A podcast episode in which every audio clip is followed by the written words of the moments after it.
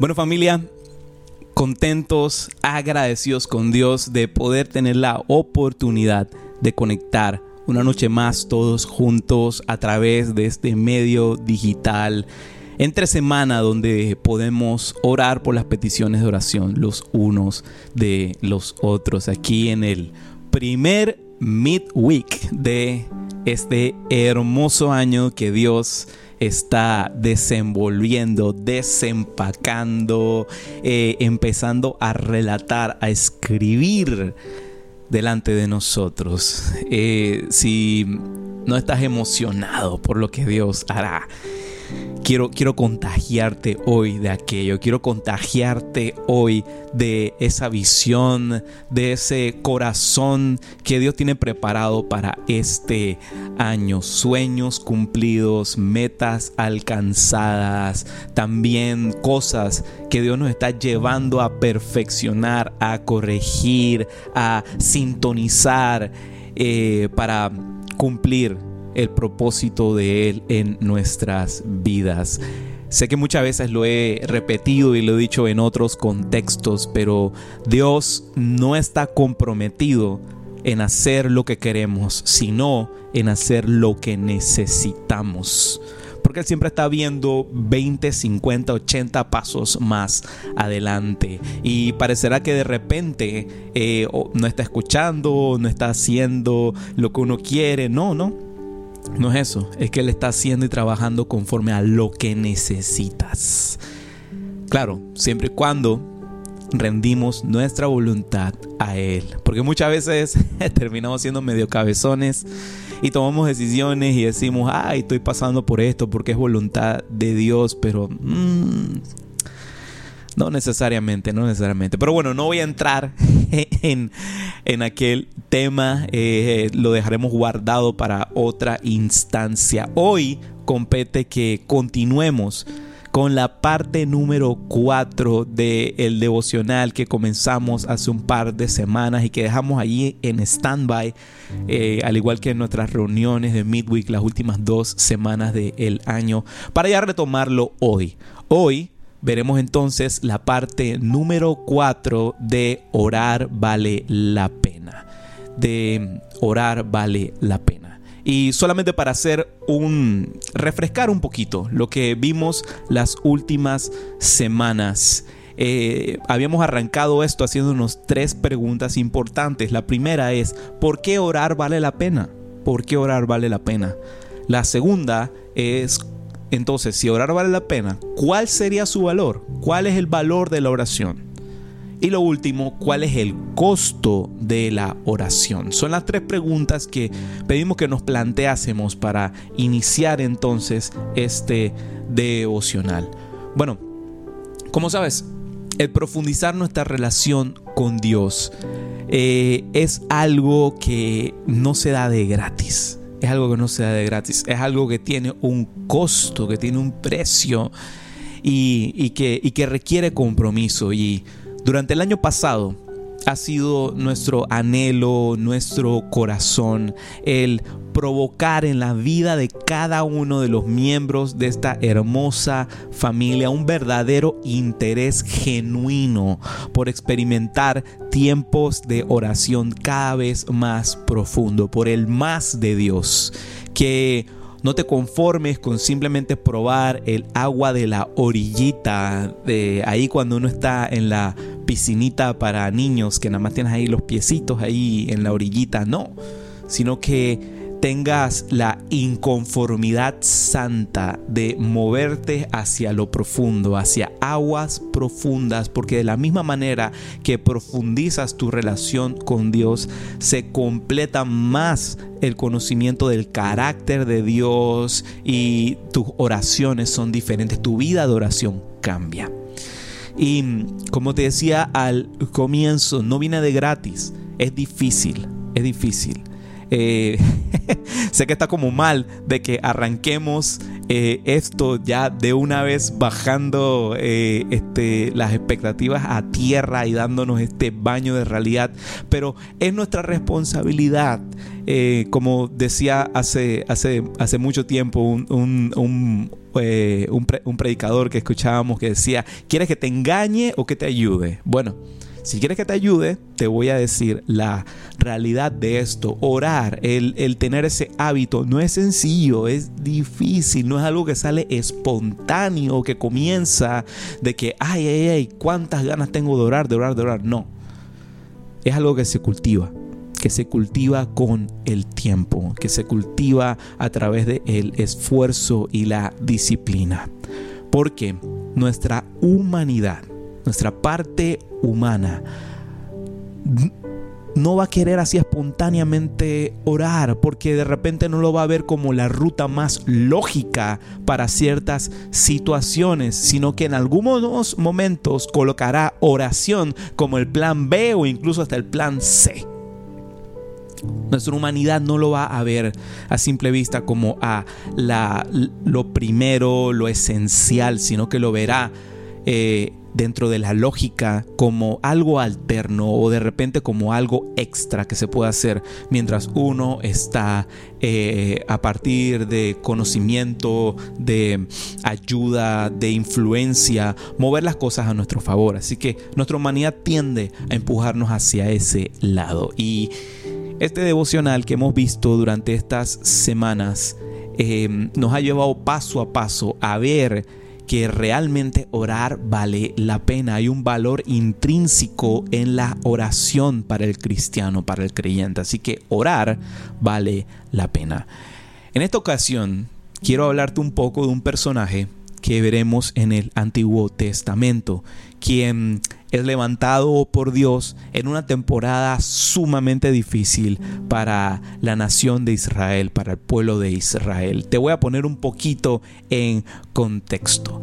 Eh, Israel es atacado, es asediado, es tomado prisioneros por el imperio de Babilonia y en toda esa conmoción, en, en todo eso que sucede en esa temporada, los muros de la ciudad de, de, Jerusalén son comprometidos, son comprometidos, son destruidos, derribados, las puertas son quemadas. Y este personaje del que te quiero hablar forma parte de aquel tercer grupo de judíos que regresaban a la ciudad de Jerusalén y en lo que regresan se topan con aquel triste escenario, aquel, em, aquella visión de los muros derrumbados, de las puertas destruidas. De quien te quiero hablar ahora mismo es de Nehemías, de Nehemías. Y Voy a leerte unos versículos que encontrarás ahí arrancando el libro de Nehemías, capítulo 1, versos del 1 al 4. Dice de la siguiente manera: Estas son las palabras de Nehemías, hijo de Jacalías, en el mes de Kisleu del año 20. Estando yo en la ciudad de Susa, llegó Hananí, Hananí, no, no Nani, llegó Hananí uno de mis hermanos, junto con algunos hombres de Judá. Entonces pregunté por el resto de los judíos que se habían librado del desierto y por Jerusalén. Ellos me respondieron, los que se libraron del desierto y se quedaron en la provincia están enfrentando una gran calamidad y humillación, un gran mal y una gran humillación. La muralla de Jerusalén sigue derribada, con sus puertas consumidas por el fuego. Reciben a Nehemías con esas palabras. Y dice la escritura, al escuchar esto, me senté a llorar. Hice duelo por algunos días, ayuné y oré al Dios del cielo.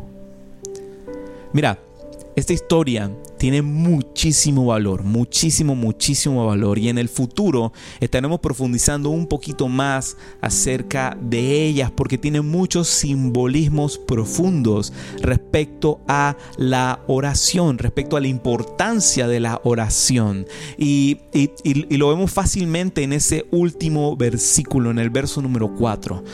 Encontramos a un simple copero que era Nemías, recibiendo una noticia sumamente triste que de seguro lo conmocionó, lo quebró por dentro. Sus compatriotas estaban en gran mal y humillación y los muros estaban derribados. Quizá de repente para ti, para mí eso representará, ah bueno, como que una ruina de donde uno venía y ya. Pero para los judíos lo que significaba eh, los muros de la ciudad es algo mucho más profundo. Mira, al recibir semejante noticia, Nehemías se conmovió en espíritu, lloró, porque los muros para los judíos representan la cobertura de Dios sobre su pueblo y por lo tanto son algo sagrado. O sea, no era simplemente eh, piedra sobre piedra, bloque sobre bloque y un portón bonito. No. Para ellos, los muros de la ciudad representaban la cobertura de Dios, representaban algo sagrado para sus vidas. Alguien debía hacer algo ciertamente al recibir esa noticia, Nehemías eh, eh, de seguro pensaba, algo hay que hacer. Y lo primero que hizo Nehemías fue una pausa. Una pausa. No se movió a ningún lado, sino que se humilló, ayunó y oró al Señor. Pues Nehemías tenía una revelación, tenía un conocimiento. Él entendía y él sabía que solo Dios podía hacer algo en favor de su pueblo. Solo Dios podía abrir las puertas para reconstruir los muros. Solo Dios lo podía hacer. Quiero hacerte una pregunta. ¿Alguna vez has estado en una posición en la que has escuchado lo siguiente. Si, si puedes, donde sea que estás, a menos que estés eh, conduciendo el carro, cierra tus ojos por un momento y piensa en lo siguiente mientras te estoy diciendo otras frases. ¿Alguna vez has estado en esta situación que alguien te ha dicho, hey, ¿qué haces orando? Estás perdiendo el tiempo. El orar y el orar simplemente, ¿qué iba a resolver tus problemas? Ah, pero es que tú piensas que con oración se arregla todo. Quizás mientras te decía y interpretaba lo anterior, habrán venido a tu mente de repente nombres, rostros o quizás otras frases que a lo mejor no dije, por respeto también, a lo mejor no dije, en contra de aquellas veces en las que decidiste poner a Dios en primer lugar y orar. Buscar primero fortaleza en Él en medio de la oración. Piensa conmigo lo siguiente y eso sí, con sinceridad. Con sinceridad. A recibir una noticia tan triste como la que recibió eh, aquí Nehemías, o quizás algo similar a lo que recibió Nehemías, ¿qué hubieras hecho? Piénsalo por un momento, ¿qué hubieras hecho? ¿Hubieras obrado primero?